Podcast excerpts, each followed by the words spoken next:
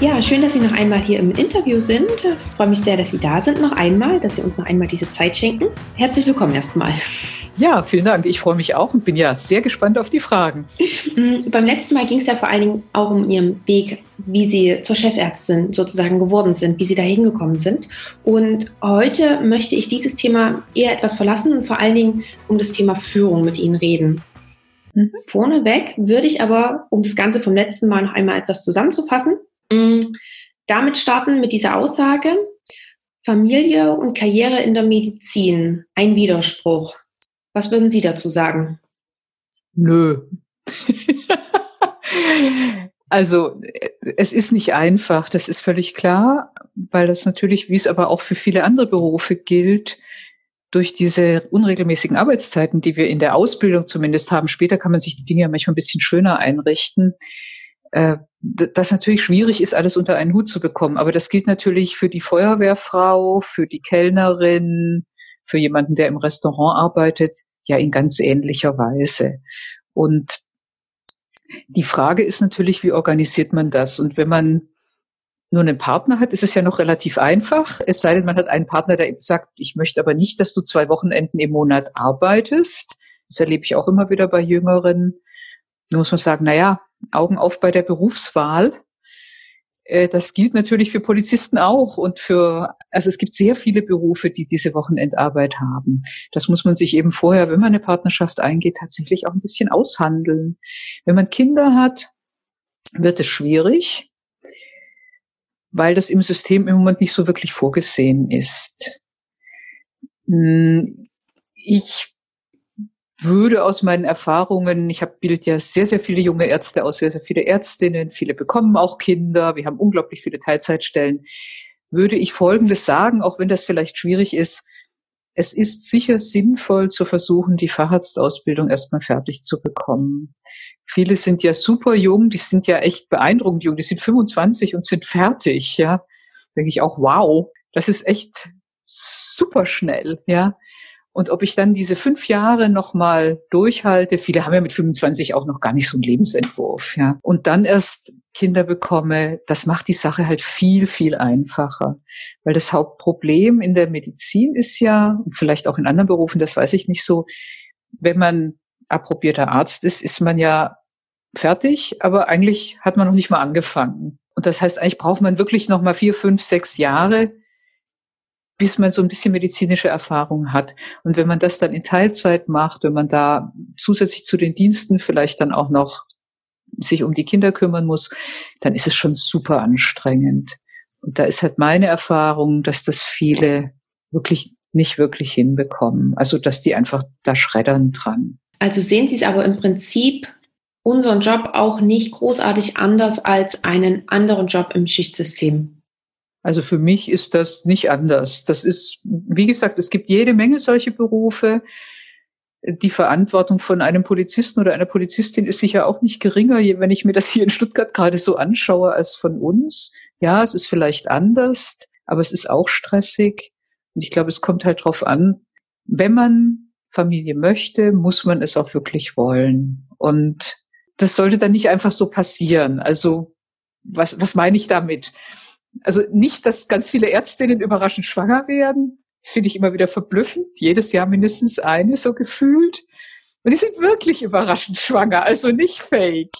Das, das meine ich damit gar nicht, sondern dass man sich halt wirklich Gedanken macht, okay, wenn ich das jetzt möchte, und ich habe ja auch zwei Kinder und wollte das, wie kann es denn funktionieren können?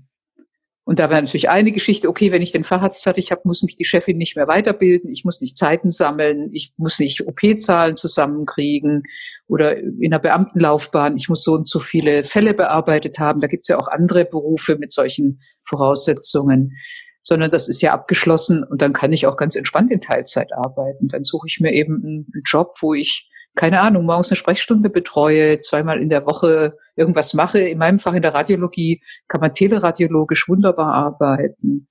Aber ich muss halt Facharzt sein. Ja. Und das andere ist natürlich, egal was ist, Kinder sind nicht umsonst, sondern die kosten Zeit. Das kann auch ganz schön sein oder auch nicht.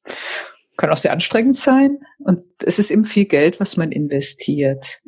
Und da sehe ich halt oft, dass da ganz, ganz naja, wie soll man sagen, schwierige Vorstellungen da sind. Also die Kinderbetreuung sollte irgendwie möglichst günstig sein. Also machen das die Eltern, die vielleicht 40 Jahre älter sind als das Enkelkind. Dann sind sie noch berufstätig oder noch älter sind, dann sind sie alt. Das heißt, das wird nicht so wirklich gut klappen in den meisten Fällen. Also es gibt Ausnahmen. Und das heißt auch, man muss sich halt klar sein, wenn man, es sind ja meistens die Frauen, die irgendwie kürzer treten, Wobei ich habe auch viele Teilzeitmänner, darf ich so gar nicht sagen. Aber es sind im Moment meistens noch Frauen, die kürzer treten.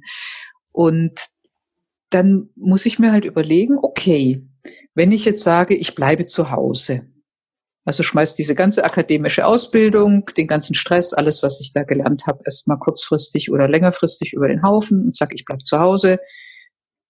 Okay, dann bin ich zu Hause,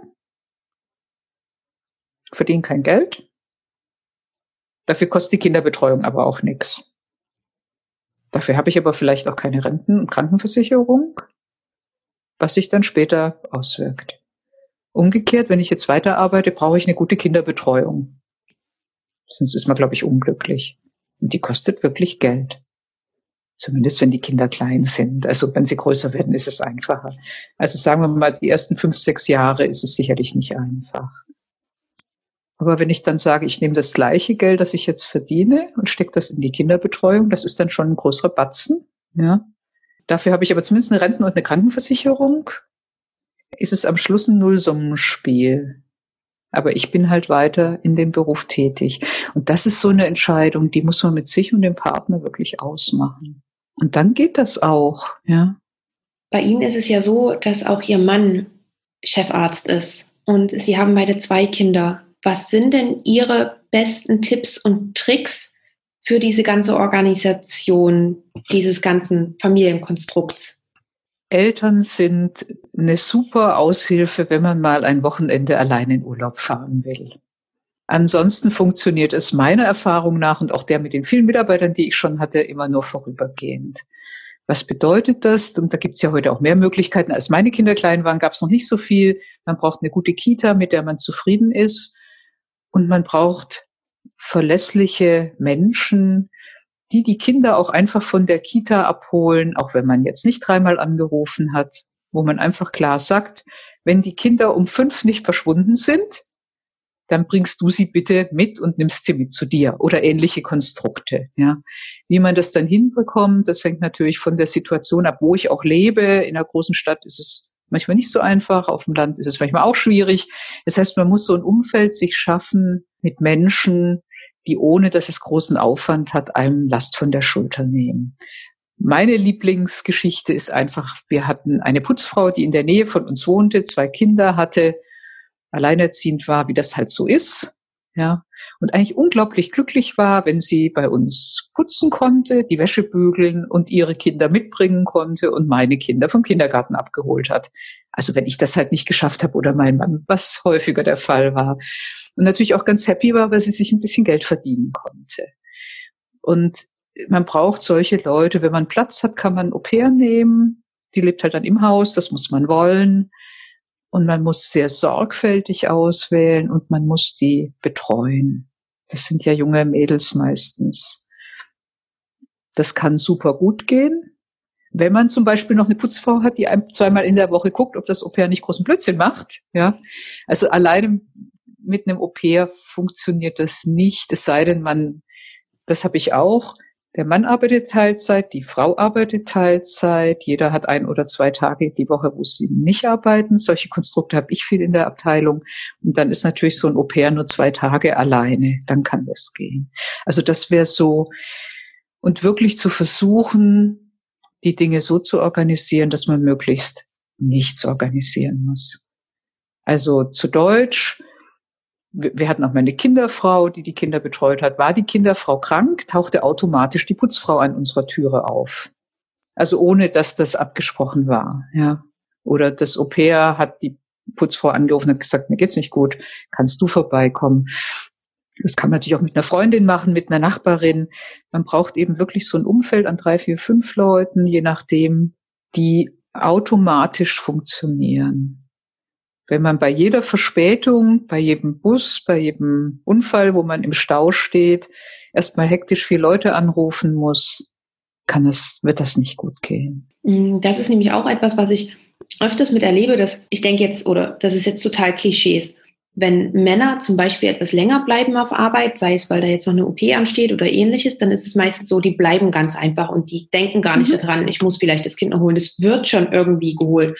Und Frauen sind eher so, oh, es ist jetzt schon kurz vor drei, ich muss gleich los. Jetzt ist es noch mehr vor drei, jetzt muss ich noch mehr los. Und Frauen verfallen dann eher in diese Hektik und sie wollen ganz schnell los zu ihrem Kind, um es abzuholen. Aber Männer haben teilweise diesen, diesen innerlichen Druck gar nicht.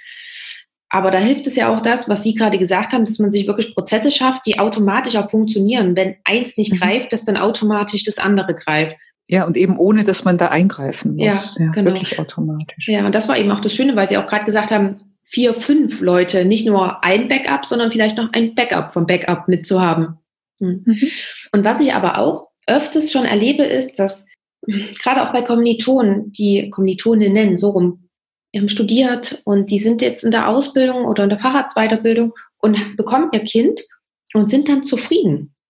Die sind ganz einfach zufrieden mit ihrer kleinen Familie, mit, ähm, dass sie Teilzeit gehen und wollen gar nicht mehr machen, wollen gar nicht irgendwie aufsteigen. Den würde es auch reichen, nur in Anführungsstrichen ihren Facharzt zu machen, wenn überhaupt. Und ich finde, das ist so ein Denken, was jetzt gerade immer wieder öfters zu, zu sehen ist. Wie würden Sie solchen Frauen oder solchen Ärzten sogar entgegentreten, um da vielleicht auch so ein bisschen ja, die Perspektive zu wechseln? Das ist ganz, ganz schwierig. Also ich habe die auch häufiger in der Ausbildung gehabt. Äh, auch Frauen, die sagen, oh, ist mir jetzt so stressig mit den Nachtdiensten und auf dem Fahrrad lernen. Ich kriege jetzt erst mal ein Kind.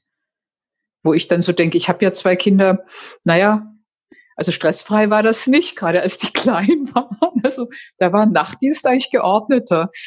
Aber die Erfahrung haben die ja noch nicht. Ja. Und ich kenne das auch. Und es ist ganz schwierig. Man kann nur versuchen, Türen aufzumachen und zu sagen, schau mal, du hast da eine Begabung. Also wenn das denn, also irgendeine Türe aufzumachen, zu sagen, schau mal, du kannst gut mit Leuten umgehen oder du hast einen guten analytischen Blick. Das wäre doch total schade, wenn der sich jetzt nur noch auf die Pampers richtet. Ja. Aber im Prinzip kann man da gar nicht viel machen, außer so eine kleine Wurzel, also so einen kleinen Samen zu setzen und zu sagen, schau mal, jetzt bist du so weit gekommen, jetzt mach doch wenigstens den Facharzt noch fertig. Und dann kannst du ja überlegen, ich arbeite Teilzeit oder telemedizinisch und es gibt ja jetzt ganz viele Möglichkeiten. Aber bei manchen ist diese Frustration so groß. Ich kann das gar nicht so nachvollziehen es ist so eine unglaubliche Anstrengung in diesem System zu arbeiten. Also als ob das System, die Medizin gar nicht zusammenpasst mit dem, mit der Idee vom Leben, die die junge Frau hat. Also die hat einfach eine völlig andere Idee. Und das ist wie so eine Biedermeier-Idee. Also wenn ich mit den Frauen spreche, dann denke ich auch immer, naja gut, dieses Lebensmodell gibt es jetzt seit dem Zweiten Weltkrieg. Davor war das ja auch nicht so. Ja, das, also einen Haushalt zu führen vor dem Zweiten Weltkrieg, das war jetzt nicht, nicht entspannt, ja. Da hatte man vielleicht fünf Kinder, keine Kinderbetreuung und hat noch in der Fabrik gearbeitet oder als Dienstmädchen oder selbst wenn ich einen großen Haushalt hatte, meine Großmutter, die hat einen großen Gutshof, ja. Aber die war vollkommen damit beschäftigt, sich um die Kinder zu kümmern und um all die Angestellten, die dann was zu essen brauchten und die irgendwie von A nach B mussten und dann hat's geregnet und also das ist ja überhaupt nicht so romantisch, wie wir uns das vielleicht mal vorgestellt haben. Das war harte Arbeit. Und da ist so eine Idee, wie soll man sagen, eines unangestrengten Seins. Das hat ja was. Also so eine Südseeinsel, unangestrengtes Sein. Ich lebe von den Kokosnüssen, die vom Baum fallen. Meine Kinder fangen die Fische im Meer. Hat ja was. Also hat so ein paar Probleme. Wenn ich, krank sollte man da nicht werden, sich auch nicht das Bein brechen. Man sollte auch wissen, was man isst, damit man nicht an einer Vergiftung stirbt. Und die Kinder werden dann ab und zu mal im Meer ertrinken. Also das sind natürlich alles so, so ganz romantische Vorstellungen. Aber wir haben natürlich die Möglichkeit heute, und das, das sehen halt viele junge Frauen, auch so ein, so ein, ja, so ein behütetes Biedermeierleben zu leben. Und das, das tun ganz viele. Ja. Und irgendwann kommt dann die große die große Sinnkrise. Die Kinder werden selbstständiger. Also das kann man ja auch verhindern, erlebe ich hier im Umfeld immer mal wieder. So kann man ja auch gucken, dass die ein bisschen unselbstständiger bleiben länger. Und dann kommt die Frage, ja und jetzt? Und dann haben sie eine halbfertigen akademische Ausbildung und dann sind sie 40 oder 50. Und dann? Aber das ist eben so mit 28 oder 30 sieht man halt diese Zeit nicht, die dann 15 Jahre in der Zukunft liegen. Das kann man dann immer nur sagen. Was werden die Frauen dran? Also im Moment in meinem Umfeld werden sie Heilpraktikerin. Das finde ich natürlich super. Oder Yoga-Lehrerin ist auch sehr beliebt, ja. Man kann auch irgendeine Boutique aufmachen. Das war früher ganz üblich. Aber das heißt, eigentlich fällt man hinter das zurück. Das sind viele Frauen, die studiert haben, also nicht nur Medizin, auch andere Sachen. Eigentlich wäre es ja besser gewesen, man hätte so eine, zumindest so eine kleine Spur weitergezogen. Und ich glaube, das muss man aber auch irgendwo akzeptieren. Ich hatte eine Freundin, die ist jünger als ich, und die hat zu ihrem 50. Geburtstag den Facharzt für Allgemeinmedizin gemacht. Hat sie mir ganz stolz erzählt. Du hast gesagt, du wirst dich jetzt wegschmeißen, aber ich bin ganz stolz, ich habe vor einer Woche den Facharzt gemacht. Und hätte sie ja gar nicht unbedingt machen müssen. Die hat in der Praxis mitgearbeitet. Also die hätten sie auch so, aber es war ihr dann doch wichtig. Und die hat auch immer gearbeitet, hat immer in so ganz kleinen Stücken, was nie für eine Facharztweiterbildung anerkannt wurde. Diese kleinen 20 Prozent oder 30 Prozent Tätigkeiten zählen ja nicht. Das muss man auch mal überlegen. Ist das sinnvoll? Ja, vielleicht wäre es ganz gut, wenn die zählen würden. Und für sie war das aber wichtig. Und jetzt muss man natürlich auch sagen, die hat ja auch noch 15 Jahre oder 20 Jahre vor sich. Aber es ist, es ist eine individuelle Entscheidung und man kann wirklich nur so, so Vorschläge machen, Beispiele bringen und hoffen, dass sie irgendwann zurückkommen. Mhm. Und sich vielleicht auch schon vorher etwas Gedanken machen, was denn vielleicht in 15 oder in 20 Jahren einmal sein wird. Weil wie Sie gerade schon gesagt haben, irgendwann sind eben die Kinder groß und sind außer Haus. Ja, aber wie gesagt, diese Gespräche führe ich ja immer. Mhm. Ich weiß nicht, ob es zur Freude meiner Mitarbeiterinnen und Mitarbeiter immer ist. was wird denn draus? Und ja, da gibt's dann auch welche, die sich ganz auf den Partner verlassen und ich habe das nicht gesagt, aber ich hatte eine Sekretärin, die ist jetzt auch schon im Ruhestand, die kam so vom Land und war sehr energisch. Und als dann wieder eine meiner Assistenzärztinnen mit glänzenden Augen in den Hafen der Ehe und des Schwangerseins entschwand und so begeistert erzählte, und jetzt wird sie dann zu Hause sein. Dann guckte die so und sagte, Ihnen ist schon klar, dass fast 50 Prozent aller Ehen geschieden werden, oder? Genau das, was man hören will. Das wollte sie jetzt nicht hören. Aber auch das muss man sich natürlich gut überlegen, wenn man sowas macht. Das ist ja alles nicht in Stein gemeißelt. Ne? Ja, das auf alle Fälle. Mm. Wir haben uns ja zur Mindful Doctor Konferenz kennengelernt.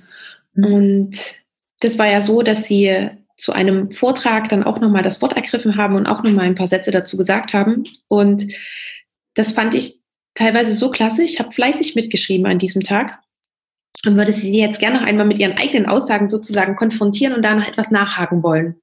Ja, Unter klar. anderem haben Sie gesagt, ich glaube, das passt jetzt erstmal ganz gut noch zum Thema, dass Sie gesagt haben, Augen auf bei der Partnerwahl. Sie haben ja, ich hatte angedeutet, genau bei der Berufswahl, genau. bei der Berufswahl Augen auf, aber auch bei der Partnerwahl. Warum genau ist Ihnen das so wichtig? Weil ich eben ganz oft erlebt habe, dass Beziehungen scheitern weil der Partner sich nicht klar ist, dass er eine Ärztin geheiratet hat, ja, oder mit einer Ärztin zusammen ist, die tatsächlich Nachtdienste hat, die gestresst ist, die am Wochenende arbeiten muss, die vielleicht ja auch das eine oder andere Päckchen mit nach Hause trägt an Dingen, die man halt nicht so ganz zu Ende bringt. Und dass Urlaube vielleicht nicht so frei planbar sind und gerade die Feiertage eben nicht frei sind. Und das sind so ein paar kleine, ganz, ganz banale Rahmenbedingungen, die man mit einem Partner klären muss, auch wenn der Partner Arzt ist. Sie haben das ja auch schon so wunderbar angedeutet. Geht der mal davon aus, dass die Partnerin alles regeln wird. Also die wird sich schon um den Urlaub kümmern, um die Kinderbetreuung, das, was zu essen im Haus ist. Und was ich begeisternd finde, ist, junge Frauen sind so nicht mehr unterwegs. Also ich habe einen Oberarzt, der eine unheimlich tolle Frau hat, keine Ärztin, die aber auch sich habilitiert, also ganz toll, die aber ganz selbstverständlich davon ausgeht, dass er einkaufen geht. Das war erstmal eine Überraschung. Und deshalb denke ich auch solche Themen, man muss das wirklich besprechen. Das klingt jetzt so total unromantisch. Also wenn man verliebt ist und der Partner passt und alles toll und der sieht gut aus und man hat irgendwie eine coole Wohnung gefunden, alles super Haken dran. Das sind ja so Themen, wie stellst du dir das denn weiter vor, wenn ich jetzt da plötzlich nachts arbeite? Wärst du denn auch bereit, mal den Kühlschrank zu füllen, die Wohnung zu putzen oder eine Putzfrau zu besorgen, ja? Können wir uns einigen, dass wir gemeinsam eine Putzfrau bezahlen? Da habe ich schon die größten Katastrophen erlebt, ja. Äh, nach dem Motto, das sehe ich ja gar nicht ein, du kannst doch putzen, ja. Das, das klingt so banal, aber am Ende, das ist wie mit der Zahnpastatube, um die sich manche ja streiten können bis aufs Blut, ob man die jetzt ausdrückt, ausquetscht, zuschraubt, wie auch immer. Am Ende sind es dann auf diese Sachen, die mega Stress verursachen. Und deshalb braucht man eigentlich einen Partner auf Augenhöhe, wie auch immer die Augenhöhe dann zu definieren ist, mit dem man reden kann, mit dem man diese Dinge einmal diskutieren kann und wo auch klar ist, die beiden Seiten halten sich dran. Beliebtes Reaktionsmuster. Ich sag jetzt mal ja, aber das wird schon irgendwie anders werden. Wenn man dann merkt, es wird nicht anders, dann ist eben der nächste Konflikt vorgebahnt. Und ich glaube, deshalb ist das so, so wichtig. Oder eben jetzt, in meinem Fall, ich hatte es ja in dem anderen Gespräch schon erzählt, als einfach wir vereinbart haben, wie gehen wir denn damit um, wenn wir jetzt beide Karriere machen wollen? Wie, wie kann das aussehen? Ja. Und unsere Chefs uns gesagt haben, das kann nicht funktionieren. Ja, ihr seid verrückt. Aber genau das sind eben diese, diese Gespräche, die man da mal führen muss und sich halt nicht drauf verlassen. Das wird schon irgendwie sich zurechtrutschen. Ja, aktiv dafür was. Aktiv dafür was tun ja, mitgestalten. Man wird da auch mal beigeben müssen und sagen, gut, jetzt ist meine Vorstellung halt nicht die, die gewonnen hat, aber man muss mit dieser Vorstellung dann auch wirklich leben können. Also man darf nicht sagen, ich sag jetzt mal ja, ist ja auch so ein weibliches Ding. Ja, ich sag mal ja, mach dann nein. Also unsere Großmuttergeneration war da, glaube ich, absolut perfekt in solchen Sachen. Ich sag mal ja und mach dann, was ich denke. War früher halt auch gar nicht anders möglich. Aber das geht halt heute nicht mehr gut. Also man muss wirklich da klar sein. Teilweise finde ich es aber auch so schwierig, sich dieser Klarheit bewusst zu werden. Weil ich finde, wir werden als Frauen auch schon dahingehend sozialisiert, dass wir eben alles machen, dass wir den Haushalt schmeißen, dass wir arbeiten gehen, dass wir in allem perfekt sind. Dass wir auch noch mhm. gut zu Hause aussehen, wenn wir am Herd stehen, meinetwegen. Und ähm, dahingehend auch sich dessen bewusst zu werden und das dann noch zu kommunizieren, das finde ich ist teilweise sogar noch der etwas schwierigere Schritt weil man ja sonst gar nicht weiß, was man mit dem Partner kommunizieren soll. Das ist so. Ich kann da nur appellieren, mal wirklich reinzuspüren, wie fühlt sich das an. Also ich kannte eine Köchin, die war Model früher, super tolle Köchin, sah super toll aus, die hat in High Heels gekocht. In einer professionellen Küche, ja. Und fand das großartig. Fand die super, ja. Das gehörte zu ihrem Lebensgefühl, also bis sie sich dann mal an der Achillessehne gerissen hat. Aber bis dahin war das für die völlig völlig in Ordnung. Das war jetzt nicht, weil die Männer das toll fanden, dass die in High Heels in der Küche rumgesaust ist, sondern das gehörte für sie einfach dazu. Das fühlte sich stimmig an.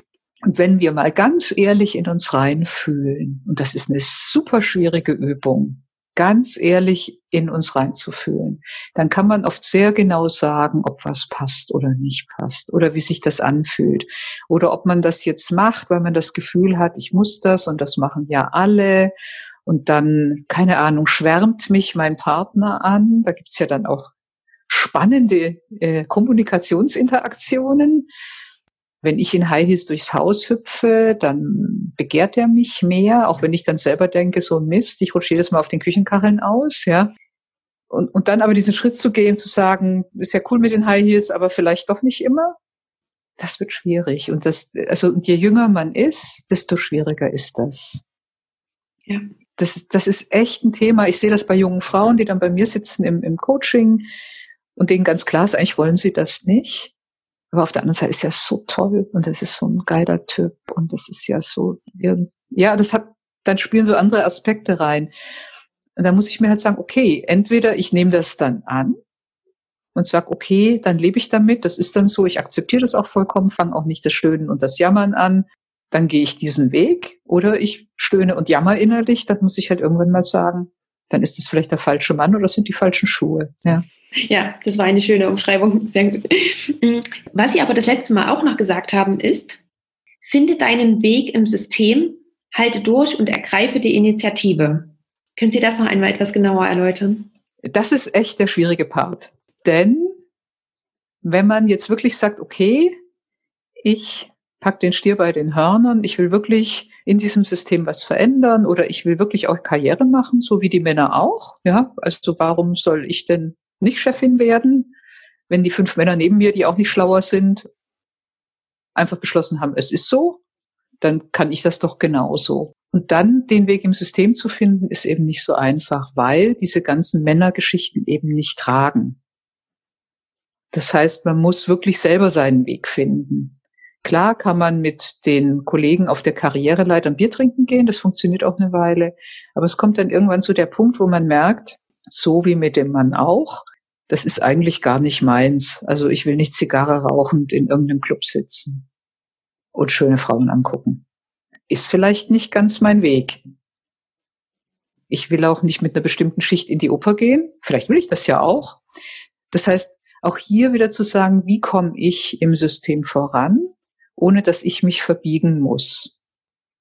Das heißt, auch hier wieder, wie kann ich mich bewegen, ohne dass ich all diese Stereotypen, die halt männliche Stereotypen sind, erfülle. Und dann gibt's wieder zwei Wege. Entweder sage ich, ist mir egal, ich bin tough drauf, ich schneide meine Haare kurz, ziehe den Anzug an und die flachen Schuhe und den roten Lippenstift oder die High Heels und den Anzug. Und dann schauen wir Jungs doch mal, wie weit ich da mit euch komme. Wenn man das ist, funktioniert das super cool. Bis zu einem bestimmten Grad.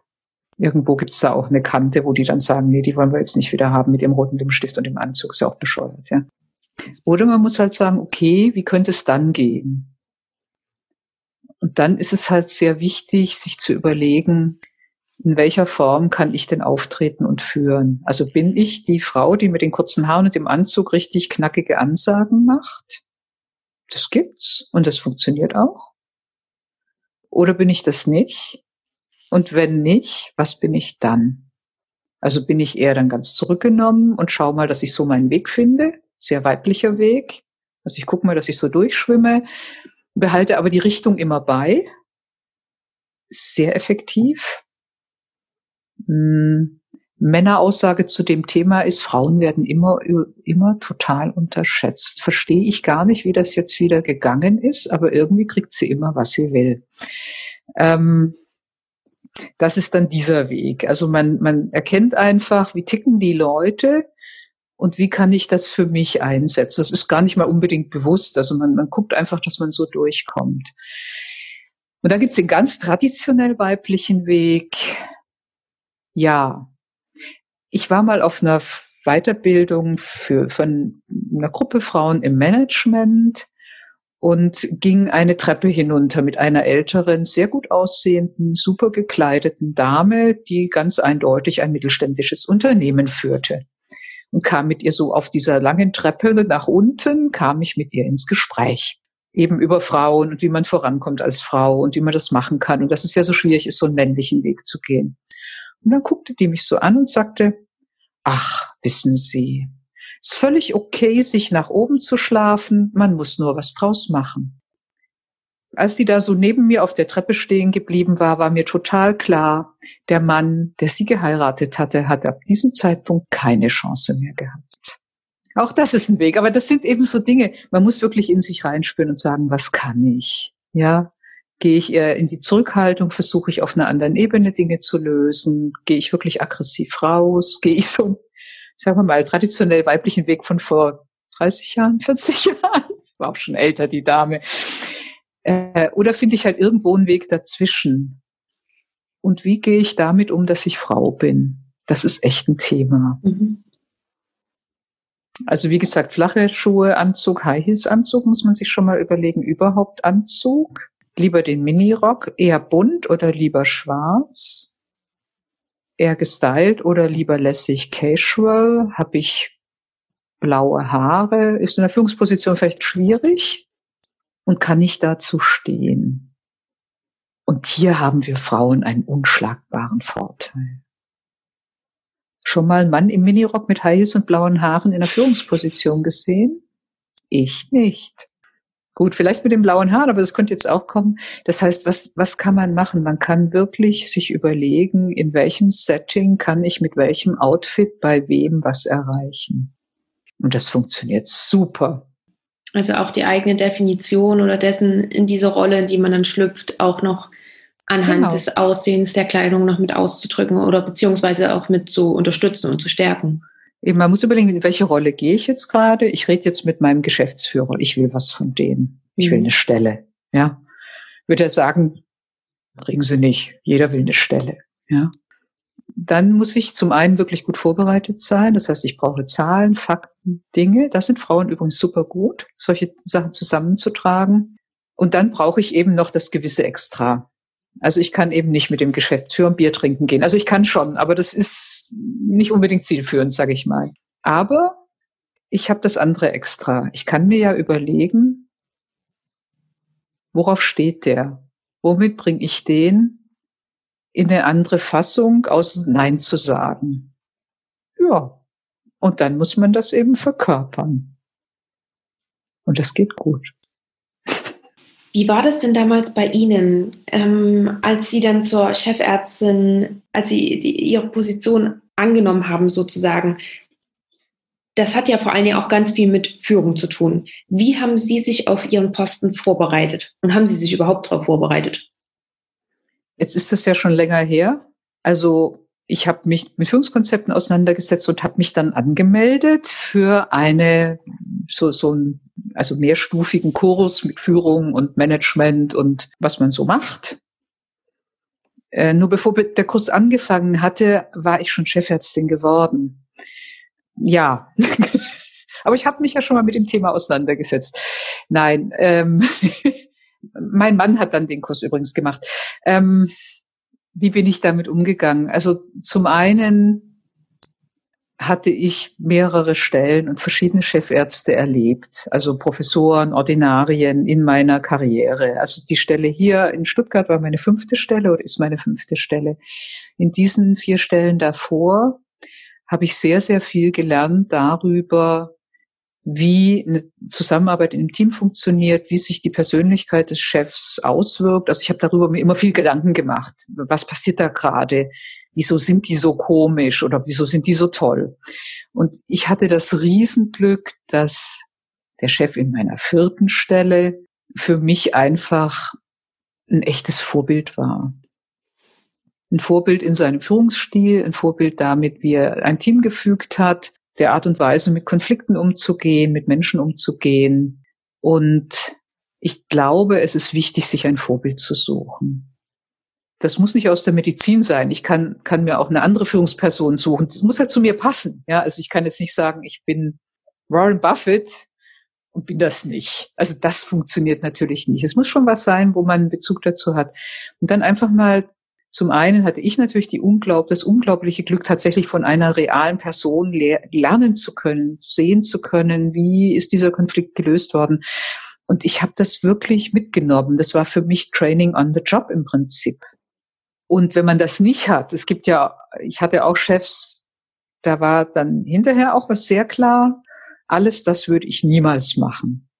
Auch das ist Training on the Job. Und ich glaube, das ist ganz, ganz wichtig, seine Position und die Stelle, auch wenn man da nur Assistent ist, einfach wirklich mal über den Tellerrand zu gucken, wie funktioniert diese Abteilung, wie ticken die, was für ein Typ ist der Chef. Männer machen das, wenn man sich mit denen unterhält, dann sagen die, ja, der Chef wieder der macht das so und so, Gott, das würde ich ja nie machen. Aber er ist super erfolgreich, weil er da ein großer Net Netzwerker ist.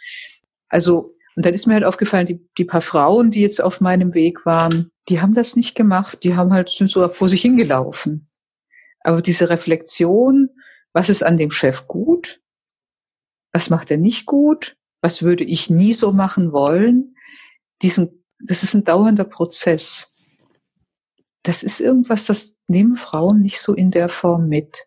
Also ich merke das auch wieder, wenn ich mit Frauen, wenn man mit Männern spricht, ist denen total klar, ja, der kriegt ja nichts gebacken, aber der kennt halt den Minister. Ja, also das ist jetzt ein Extrembeispiel. Von einer Frau habe ich das noch nie gehört. Wenn ich dann sage, wie, wie glaubst du denn, ist denn das so gegangen? Und wieso glaubst du denn, fördert der dich? Meine junge Frau, die wurde gefördert, war auch eine tolle Frau. Und ich sag, ja, was meinst du denn, warum fördert er dich? Weiß ich auch nicht.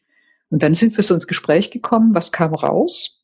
Es gab zwei Chefs von großen Abteilungen, die beide jeweils eine sehr attraktive und hochintelligente Frau in ihrem Team hatten. Und die haben einfach eine Art von Wette abgeschlossen, wer die zuerst in die nächste Führungsposition bringt. Das war total klar, als sie dann so ein bisschen erzählt hat. ich sagte, na ja, gut, du bist halt jetzt seine Trophäe. Nutz es, ja. Ja, wie meinst du das? Ja, der fördert dich. Natürlich auch, weil er sieht, dass du toll bist. Aber vor allem, weil er eben will, dass du und nicht die Frau in der anderen Abteilung die nächste Karrierestufe nimmt, ja. Und das ist ja auch nicht schlimm. Das gibt's bei Männern ganz genauso. Ja, es gibt auch den eloquenten jungen Mann, den man halt voranbringen möchte. Den Frauen ist das nun nicht klar. Der junge Mann riecht die Lunte sofort. Dem ist total klar, okay, wenn ich mich genauso und so verhalte, dann wird der Chef mich weiter fördern, weil ich dann schneller laufe als der Konkurrent in der anderen Abteilung. Und da fehlt uns ein bisschen das Bewusstsein. Wo stehen wir da eigentlich? Ja, das und ich könnte mir auch vorstellen, dass gerade Frauen dann vielleicht auch sagen, naja, der fördert mich ja nicht wegen mir, sondern weil der weil ich jetzt sozusagen die beste Frau aus seinem Team bin, die er da voranbringen kann, weil er ja jetzt diese Wette abgeschlossen hat und dann vielleicht auch eher da gar nicht mitspielen wollen. Ja, das gibt's auch, aber es gibt mehr dieses, dass man es gar nicht wahrnimmt, ja, dass man es okay. gar nicht sieht. Und was natürlich auch ein großes Problem ist für Frauen, die glauben ja immer, dass das sachliche und fachliche Wissen und wenn ich nur still vor mich hinarbeite, dann wird schon jemand erkennen, was für eine tolle Frau ich bin. Nein, das wird einfach nicht passieren. Und selbst wenn ich als Chefin manchmal auf Frauen zugehe und sage, hören Sie mal, also machen Sie den nächsten Schritt, ich unterstütze Sie, Sie kriegen, was Sie wollen, ein Coaching, was auch immer, Weiterbildung. Oh, ich doch nicht und nee und die Verantwortung und dann stehe ich ja so im Rampenlicht und da ist ein Riesenunterschied. Es wird besser mit den ganz jungen Frauen, die jetzt unterwegs sind. Da gibt es so zwei Gruppen. Die eine Gruppe ist das, was wir schon gesagt haben, die jetzt so Heimchen am Herd und es gibt aber auch so eine andere Gruppe, die sagen, hey, warum er und nicht ich? Und das sind natürlich auch die Frauen, vor denen die Männer Angst haben, die jetzt Angst haben, dass die Quote ihre Karrierechancen eindämmt. Ja, wird sie. Ist doch cool. Keine drittklassigen Männer in Führungspositionen. Ja. Nein, das ist jetzt gemein, aber ähm, es braucht das wirklich, weil die Frauen da nicht unterwegs sind die gehen nicht hin und sagen, ich will mehr Geld. Also vielleicht gerade noch, aber die gehen nicht hin und sagen, ich will diese Führungskräfteausbildung machen, ich will den nächsten Schritt gehen, ich, ich hänge mich da rein, ich mache einen Wochenendkurs. Ja. ja. Aber es gibt jetzt ein paar, die, die starten da.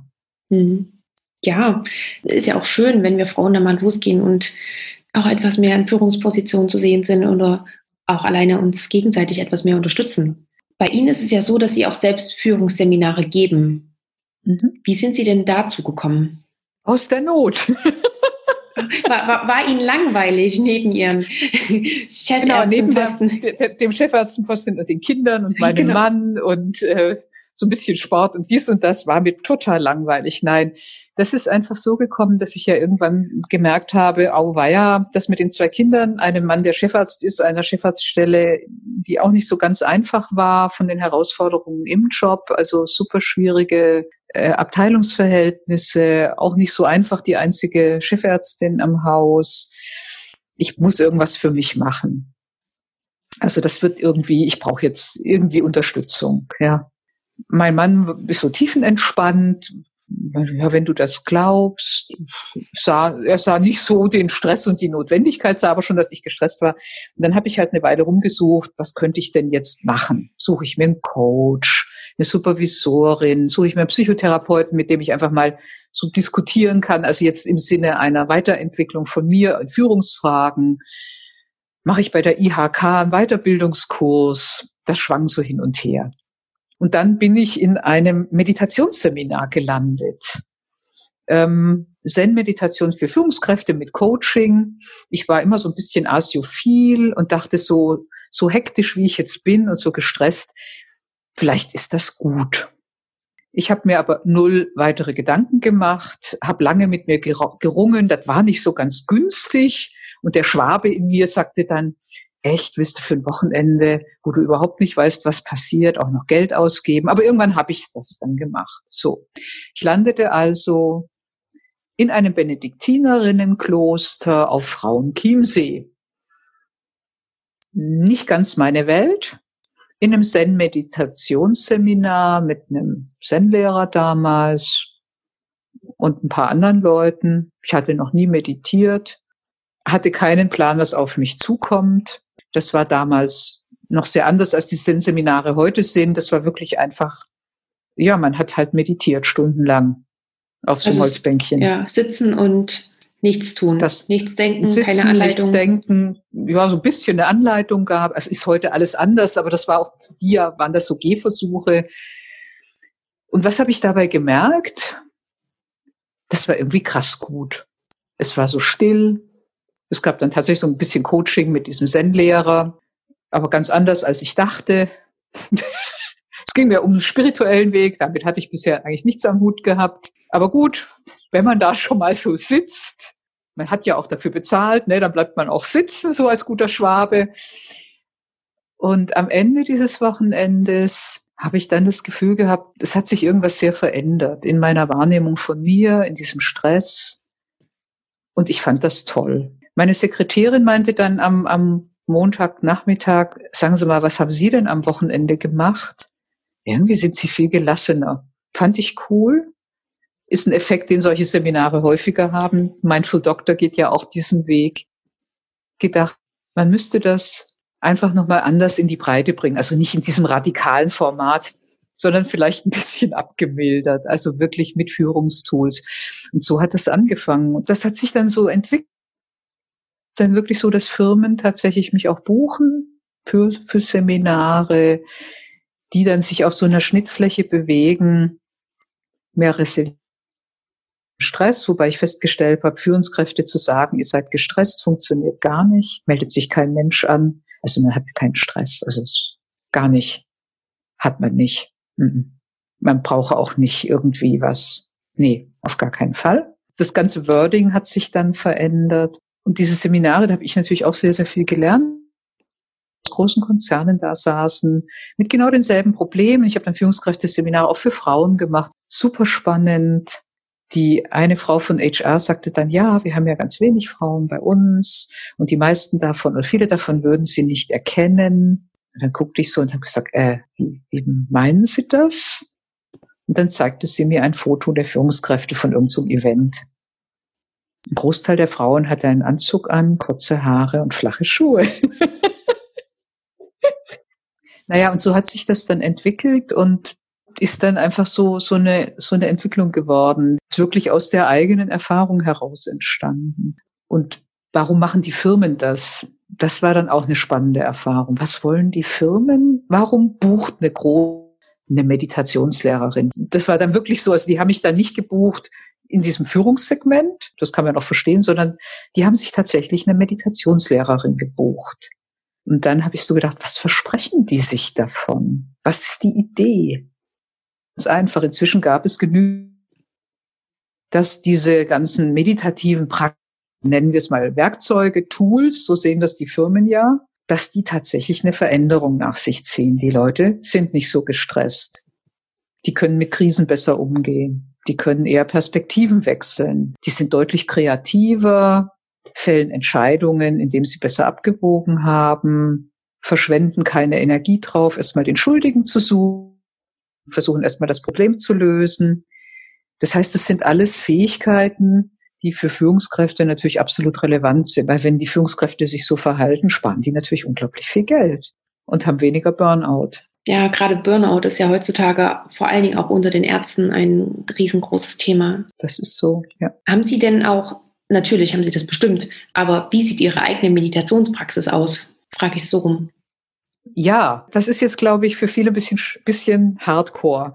Also ich meditiere üblicherweise in der Größenordnung von drei Stunden am Tag, was nicht reine Meditation ist, sondern teilweise auch Qigong oder Yoga mit einschließt oder auch mal Kontemplation oder meditatives Gehen ist in der Klinik super. Lange Klinikflure sind ideal geeignet zum meditativen Gehen ähm, und mache das schon sehr, sehr lange. Wenn ich weniger meditiere, merke ich das. Man ist dann doch nicht so ausgelassen, äh, nicht so, so gelassen. Man muss aber auch sagen, es verändert über die Zeit einen wirklich nachhaltig. Also diese meditativen Übungen verändern einen definitiv. Wenn man jetzt und, und das ist auch spannend mit Leuten aus dem Führungskräftebereich, weil die sagen, ja, es gibt ja diese Big Five, diese Persönlichkeitsanteile äh, und die sind unveränderlich, transkulturell und ab 25 ist das einbetoniert und so mit Mitte 60 wird es dann wieder besser. Ich sage dann immer, wird man ein bisschen dement, dann lösen sich die harten Grenzen vielleicht auf. Und das, da kannst du nichts dran ändern. Das geht gar nicht. Also müssen wir Führungskräfte finden, die in einer bestimmten Weise sind. Und mit dem Meditieren ist es aber so, dass sich tatsächlich verändern lassen und sich auch verändern. Und das ist natürlich für Firmen super cool und es ist für die Menschen toll. Es gibt einen kleinen Haken zu Risiken und Nebenwirkungen, fragen auch viele. Ja, wenn man so viel meditiert und was passiert denn da und gibt es denn Risiken und gibt es denn Nebenwirkungen? Ja, man verändert sich tatsächlich und man findet das, was man bisher gemacht hat, nicht mehr unbedingt toll und die Firma, wo man bisher war, vielleicht auch nicht. Und der Prozess, sich selber zu begegnen, ist in der Regel nicht freudvoll. Also die meisten Menschen, die kommen zu meditieren, die stellen sich das ja so vor wie so ein Wellness-Spa. Man liegt in so einem Floating Tank und ist dann tiefenentspannt und geht gelassen durch die Welt und nichts kann einen erschüttern. Man hat immer diese Vogelperspektive und aus der gelassenen Distanz eines inneren Buddha, eines Dalai Lama, was weiß ich, Teresa von Avila, in tiefer Gelassenheit betrachte ich das Geschehen um mich herum und entscheide. Ja, das ist das Ziel. Der Weg dorthin ist leider nicht Floating Tank, sondern der Weg dahin bedeutet, ich begegne mir selber in der Meditation. Da ist keiner mehr. Da sitze ich auf so einem Holzbänkchen und da ist Schweigen und alles, was mir begegnet, bin ich selber. Ich bin dann vielleicht wütend, weil eine Situation aus der Klinik wieder auftaucht. Ich bin sauer, weil ich feststelle, es funktioniert nicht so, wie ich mir das gedacht habe. Ich bin nicht Buddha in tiefer Gelassenheit, sondern ich sitze auf diesem Holzbänkchen und das Knie tut weh. Aber genau das ist der Transformationsprozess. Und der ist natürlich viel krasser, als wenn ich jetzt ein Coaching buche, weil der Coach, der will ja, dass ich ihn wieder buche. Dann wird er ja sehr gut überlegen, womit er mich konfrontiert. Weil wenn ich jetzt nicht so ein netter Coach bin, dann sucht sich mein Coachie vielleicht einen anderen Coach, der netter ist. Oder einen anderen Supervisor, der netter ist. Oder ich gehe in eine andere Veranstaltung, die mehr Floating Tank ist. Und wenn man die reine Entspannung will, dann würde ich auch einen Floating Tank empfehlen. Aber Vorsicht, auch da kommen die Gedanken und man trifft sich selber. Das, das sind wirklich Risiken und Nebenwirkungen, die einem bewusst sein müssen. Und was würden Sie denn aber sagen? Also Meditation kam schon öfters hier im Podcast was hätten Sie für einen Tipp, um damit anzufangen? Erstmal überhaupt ganz banal sich überlegen, bin ich bereit, dafür Zeit zu investieren? Also wenn ich in meinen Kalender gucke, bin ich bereit, jeden Tag, und man sollte es regelmäßig machen, mir einen Zeitslot rauszuschneiden. Wenn ich da schon merke, ich habe einen immensen Widerstand und ich kann das nicht und ich kann nicht, wenn ich schon nicht bereit bin, diese Zeit aufzubringen, vielleicht auch zehn Minuten früher aufzustehen, dann wird es schwierig. Wenn ich überhaupt mal ausprobieren will, ist das mein Weg und meditieren ist nicht der einzige Weg. Also es gibt auch andere Dinge, die man tun kann. Also ich habe einen Freund, der ist Maler und der malt. Und er sagt, erst dann ist das Bild perfekt, wenn ich das Bild bin. Ich bin der Würfel, den ich male. Das ist eine zutiefst meditative Übung ja, mit, mit eigentlich so einem Einheitswahrnehmen. Ich male erst dann wirklich gut, wenn ich auch das Bild bin, oder wenn ich das Instrument bin, das ich spiele. Also dieser Aspekt ist beim Meditieren ja ein ganz wichtiger Aspekt. Ich bin ganz ich. Ja. Und das geht natürlich auf andere Weise. Und wenn man das möchte, würde ich jedem raten, es unter Anleitung auszuprobieren. Also man kann sich natürlich irgendeine eine Seven Mind App oder wie sie alle heißen runterladen und kann damit mal anfangen. Das ist cool. Aber da büxt man natürlich immer schnell mal aus. Da macht man es ja doch nicht. Und ich würde jedem raten, auch um zu probieren, ob das überhaupt der Weg ist, irgendwo eine Gruppe zu suchen, wo man vielleicht mal für ein paar Wochen einen Abend hingeht oder mal irgendeine Einsteigerveranstaltung zu machen. Da gibt's ja Massen. Es ist für den Anfang auch total egal, was es ist, ob das jetzt christliche Kontemplation ist oder Meditation mit dem Yoga-Lehrer. Einfach mal wirklich diese Erfahrung zu machen, in der Stille zu sein. Kann ich mich überhaupt aushalten? Wenn ich dann merke, das geht nicht, ist eine wichtige Erfahrung, folgt daraus ein anderer Schritt. Wenn ich wirklich merke, da tauchen innerhalb von zehn Minuten krasse Themen auf und der Erfinder des autogenen Trainings, der alte Schulz, hat das schon geschrieben, dass es Menschen gibt, die hat er ja hingelegt, der war super clever. Also autogenes Training, das machst du am besten morgens zehn Minuten vorm Frühstück, zehn Minuten vorm Mittagessen, bevor du da essen gehst, zehn Minuten vorm Abendessen und damit du gut schläfst, nochmal zehn Minuten vorm Einschlafen. Klingt doch nach nix, oder? So paar zehn Minuten hat ja jeder. Wenn man das zusammenrechnet, haben die 50 Minuten am Tag geübt. Aber, was hat er gesagt? Es gibt einfach Menschen, die können das nicht aushalten, die ertragen das nicht. Diese Stille, dieses mit sich selber sein. Und wenn das der Fall ist, dann gibt es einfach Themen, die man im Vorfeld erledigen sollte. Das heißt, dann brauche ich wirklich ein Gegenüber. Das kann natürlich ein Meditationslehrer sein, wenn ich da einen zur Hand habe, der das kann. Es gibt ja viele, die ausgebildet sind therapeutisch, weil dann muss ich mal gucken, was ist da los? das ist ja oft auch der Grund für das Burnout, sind irgendwelche Konflikte mit dem Partner, die man nicht ausgesprochen hat, eine Situation, in der man eigentlich nicht zurechtkommt, eine Überlastung. Das kann eine Story aus der Kindheit sein. Das kann auch sein, man ist völlig im falschen Beruf. Eigentlich wäre man am liebsten Dermatologe und sitzt in der Chirurgie, ja. Dann muss man wirklich klären, was ist dahinter. Und dann braucht man ein Gegenüber. Mhm. Und dann, und da ist eben auch wichtig, wenn man so einen Kurs macht, dass man so ein Gegenüber hat. Also bei den, bei den standardisierten MBSR-Kursen, die gibt's ja, das sind ja so acht Wochen Formate, da ist das ja alles, warum? Das kommt aus dem klinischen Bereich. Da gibt's das ja alles. Es gibt einen Lehrer, mit dem kann man reden, der macht ein Vorgespräch. Wenn man da plötzlich seltsame Sachen erlebt, kann man sich an den wenden. Und solche Formate sind dann das, was man braucht. Zum Einstieg, genau. Und dann kann man alleine weitermachen. Und ich ich fand das ganz toll. Jetzt während der Covid-Geschichte sind ja ganz, ganz viele Online-Formate entstanden. Und da gab es ganz tolle Leute, die halt forschen. Was weiß ich, man konnte ein Webinar machen mit Daniel Goleman oder mit Ron Epstein. Also Leute, die wirklich da geforscht haben. Und eine der Aussagen in diesem, ich habe da so ein paar Sachen mal angeguckt, fand ich ganz spannend. Es gibt, wenn man meditieren will, zwei grundlegende Wege einen weiten Weg und einen tiefen Weg. Und ich gedacht, was soll das denn jetzt? Und, aber ich glaube, das ist wichtig, wenn man einsteigt. Der weite Weg ist, ich suche mir in diesem riesen Angebot, dem Jahrmarkt der Meditationsformen, einfach mal ein, zwei, drei Sachen raus oder auch nur eine, probiere das aus und guck, passt das, passt das nicht. So ein ganz langsamer Prozess, ich verändere mich, aber es ist mehr so ein Tool, um runterzukommen, so wie beim autogenen Training, so wie bei der Burnout-Prophylaxe. Ich mache das immer mal. Ganz langsam wird sich was verändern. Und es gibt einen tiefen Weg.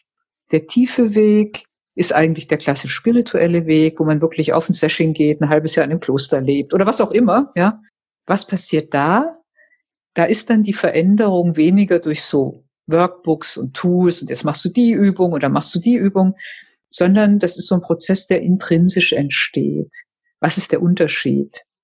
Kann man vielleicht damit erklären. Wenn man den tiefen Weg geht, dann entwickelt sich das Mitgefühl zum Beispiel mehr von selber. Irgendwann hat man die Erfahrung, ich kann die unterstützen auf ihrem Weg.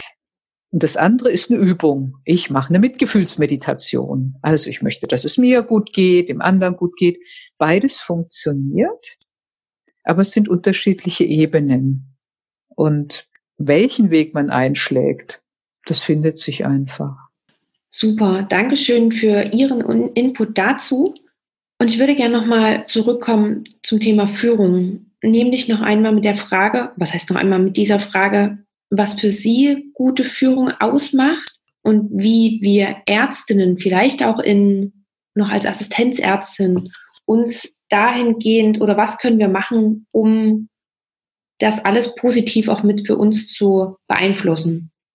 Gut, jetzt habe ich ich habe ja von meinem Chef erzählt und das, was er gelebt hat, würde man heute als agile Führung bezeichnen. Das gab es damals noch nicht. Also der hat das einfach gemacht und das habe ich mitgenommen. Was heißt das? Wirklich Menschen zu befähigen, selbstständig Entscheidungen zu treffen, über den Tellerrand zu gucken, zu schauen, was kommt als Feedback. Manchmal gibt es Situationen, da muss man mehr machen, da kann man halt nicht das sozusagen in die Oberarztrunde gehe, wo das kommt jemand automatisch auf einen zu, so ist das bei mir, jemand kommt in mein Zimmer und sagt, wir könnten doch das ganz anders machen. Diese Räume zu schaffen, das muss man halt hinbekommen. Und manchmal ist das besser möglich und es gibt halt Themen, da muss man als Chef auch manchmal wirklich Vorgaben machen. Aber was für mich eben Führung ist, das ist immer im Gespräch zu sein mit den Mitarbeitern, auch mit den Assistenzärzten. Die haben ja manchmal auch ganz coole Ideen. Also für mich ist das dann eben immer so, jetzt ist die Radiologie ein sehr spezielles Fach, das heißt, man sitzt ja viel neben seinen Mitarbeitern und bespricht Bilder zusammen. Das ist jetzt, wenn man nur Oberarztvisite macht, eine andere, ein anderes Setting. In diesem Dinge miteinander besprechen, bespricht man natürlich nicht nur Bilder, sondern man bekommt eben auch immer ein Feedback zu dem, was gerade läuft. Das könnte man natürlich bei einer Visite oder in anderen Ausbildungssituationen auch machen. Und aus dem heraus kann man sich dann immer überlegen, wie geht es jetzt, was ist der nächste Schritt? Also es ist für mich so ein interaktives. Wie kann man sich einbringen? Also wir zum Beispiel haben Assistentensprecher. Das ist immer ganz spannend, weil das will keiner machen. Bis es dann die Leute mal machen. Irgendjemand muss es ja machen. Ich habe dann auch schon gesagt, Leute, wenn ihr euch entscheiden könnt, dann los ich das aus. Warum? Die, die dann in der Position sind, haben natürlich einmal den schwarzen Peter, dass sie sich um den Dienstplan kümmern müssen, aber sie haben natürlich die Möglichkeit, in einer ganz anderen Weise Einfluss zu nehmen, also wirklich mitzugestalten, einfach zu sagen, das kann so nicht funktionieren. Oder wir haben uns was überlegt und dort kann ich ja einsteigen, ich kann mich einbringen, ich kann ja auch mal was machen, was vielleicht unangenehm ist. Ich mache die Urlaubsbesprechung mit den Mitassistenten. Und da passieren dann auch spannende Sachen wenn man das dann so macht wie ich und das nicht ganz so strikt durchzieht, dann laufen Dinge ja auch mal wohin, wo sie vielleicht nicht hinlaufen würden, wenn man autoritärer führt. Also zu Deutsch, man hat vielleicht dann auch mal Leute, die immer alle Brückentage frei nehmen und plötzlich ganz kreative Wege finden, wie man äh, das gestalten kann. Was natürlich dann irgendwann den Missmut der anderen nach sich zieht. Und das Spannende jetzt, was ist dann passiert? Erstmal haben die Oberärzte sich zusammengesetzt und haben gesagt, irgendwie, man sollte ja mindestens so viel Assistenzärzte da haben, dass man die Arbeitsplätze besetzen kann. Das wäre schon ganz cool. Kann man nur sagen, ja, wäre eine Idee. Jetzt haben wir so viel Teilzeitkräfte, das wird schwierig. Ja, da müssen wir es anders machen. Dann könnten wir ja festlegen, nicht wie viele Leute in Urlaub gehen dürfen, sondern wie viel minimal da sein müssen. Und ich so, ja, mach das mal. Dann fanden die Assistenzärzte das aber erstmal ganz komisch. Dann sind also die Oberärzte hingegangen, haben eine Statistik gemacht der letzten drei Jahre mit den Highlight-Personen natürlich anonym, wer da wie viel Urlaub hatte. Und das war sehr spannend, weil dann so ein Prozess entstand. Das ist ja total doof, auch für uns. Dann gibt's ja Leute, die das extrem ausnutzen und andere, die da nie in den Genuss kommen von dem Brückentag. Und es ist für uns ja auch doof, wenn wir so wenig Leute sind, da muss man so furchtbar viel arbeiten und dann wird noch jemand krank. Und dann entstand daraus ein völlig neues Urlaubsmodell mit sehr klaren Regeln, die viel härter waren als alles, was ich je in die Welt gesetzt hätte. und wenn sowas passiert, dann finde ich, hat das mit der Führung gut geklappt. Aber ich muss auch dazu sagen, es ist zeitaufwendig. Also eine, eine autoritäre Führung ist viel einfacher, geht viel schneller. Ich habe eine Mitarbeiterin, die nichts weiter macht. Im, Im nichtärztlichen Bereich, im ärztlichen Bereich hängt das ja ein bisschen an mir. Im nichtärztlichen Bereich, den gibt's ja auch in der Radiologie, die medizinisch-technischen Assistenten, Arzthelferin, was man da alles hat, gehört ja bei uns auch dazu, ist ja nicht getrennt. Die eine Mitarbeiterin macht nichts weiter, als mit den Mitarbeitern zu reden. Also ganz klassisch agil, geht rum, für Personalgespräche, klärt, moderiert, diskutiert, verfolgt Themen nach, spricht die Mitarbeiter wieder an. Das geht wirklich gut. Es kommen spannende Sachen dabei raus. Also nicht nur diese Urlaubsplanung, sondern es kommen natürlich auch andere coole Sachen raus. Aber es ist deutlich zeitaufwendiger als die traditionelle Führung. Setzt auch Mitarbeiter voraus, die das wollen. Denn wir hatten es ganz am Anfang von den Frauen, die ganz glücklich mit ihrem Kind zu Hause sitzen. Es gibt auch ganz viele Mitarbeiter, die wollen gar keine Verantwortung übernehmen. Die wollen auch nicht über den Tellerrand gucken müssen. Die wollen, dass ihnen jemand sagt, wenn du A machst, passiert B, passiert C. Und wenn der Kollege das will, dann sagst du auf jeden Fall mal nein, weil es ist nach 18.25 Uhr. Ja. Diese Mitarbeiter habe ich nicht mehr, denn die haben mich irgendwann verlassen. Und das heißt auch hier, Führung ist ein Wechselspiel mit den Geführten. Also wenn man das so macht. Und dann kann man aber tolle Sachen machen. Und dann macht es auch richtig Spaß. Und dann aber auch nochmal der Appell gerade an die jungen Ärzte und Ärztinnen, sich auch mit zu integrieren, Initiative zu ergreifen und ja, ruhig auch mutig zu sein, da mal einen größeren Schritt ja. nach vorn zu gehen. Einfach auch mal den Mut haben, auch mal bei dem Chef, der jetzt vielleicht nicht ganz so ist, einfach mal anzuklopfen, zu sagen, hier, das läuft nicht so gut, aber wir haben uns was überlegt, können wir das nicht so und so machen, ja? Mhm. Das wäre doch viel besser.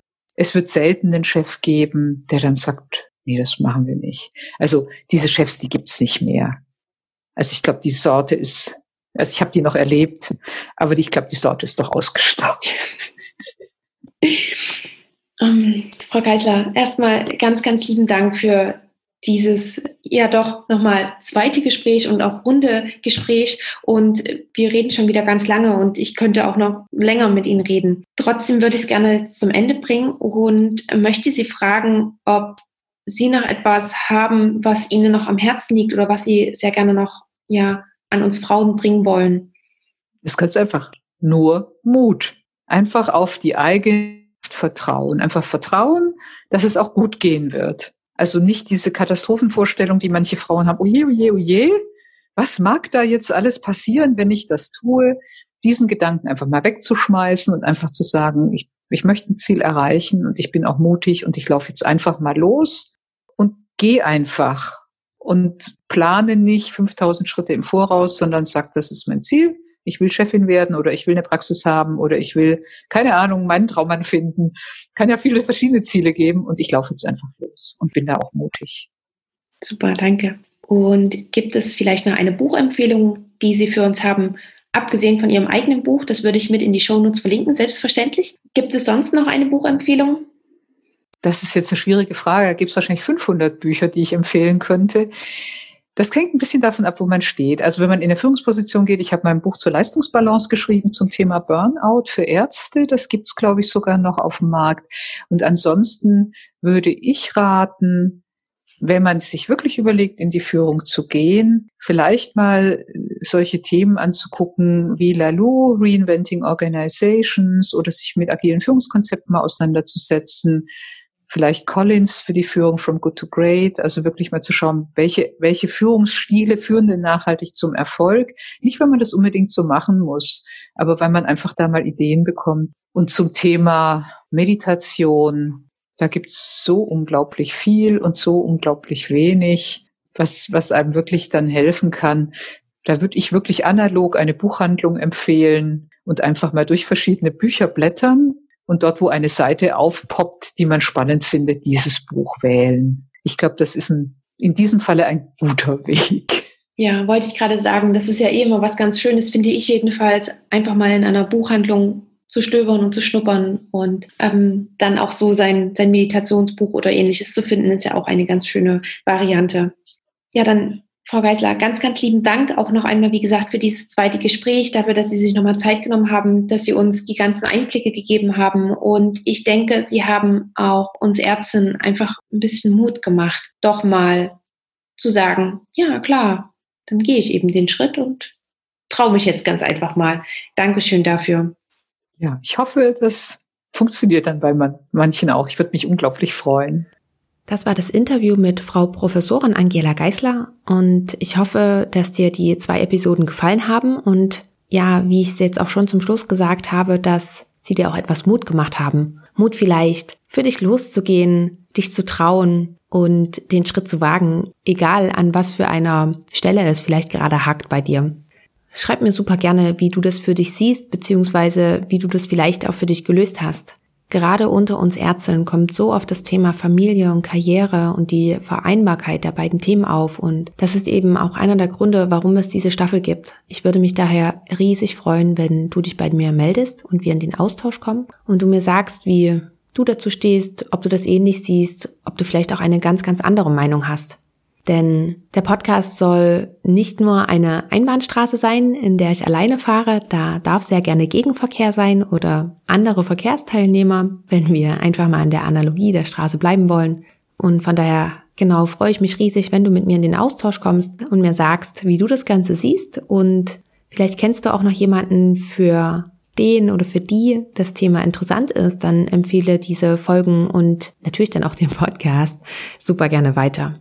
Wenn du noch mehr über Frau Geisler erfahren willst, so schau am besten in die Show Notes. Dort habe ich dir den Link zu ihrer Webseite reingepackt. Wenn dich auch das Thema Mindfulness und Meditation noch mehr interessiert, dann hör unbedingt in ihren Podcast Beyond Dream, Steh auf und lebe hinein. Den kann ich dir wirklich nur wärmstens empfehlen. Auch da ist der Link in den Show Notes und Natürlich habe ich dir auch alles andere, was wir angesprochen haben, vor allen Dingen aber auch die Buchempfehlungen, falls du dich da noch näher damit beschäftigen willst, dort mit reingepackt. Und dann möchte ich dir auch wieder danken. Danke, dass du wieder mit dabei warst und mir deine Zeit geschenkt hast. Ein großes Dankeschön geht auch noch extra an Pat Klein. Ich hoffe, ich habe deinen Namen richtig ausgesprochen und an Sarah. Danke für diese super tollen Bewertungen bei Apple Podcasts. Da habe ich mich wirklich riesig drüber gefreut. Also ganz, ganz lieben Dank ihr beiden dafür. Ja, und wir hören uns dann wieder in zwei Wochen zur nächsten Folge. Bis dahin wünsche ich dir eine schöne Zeit, lass es dir gut gehen und bis dahin. Ciao!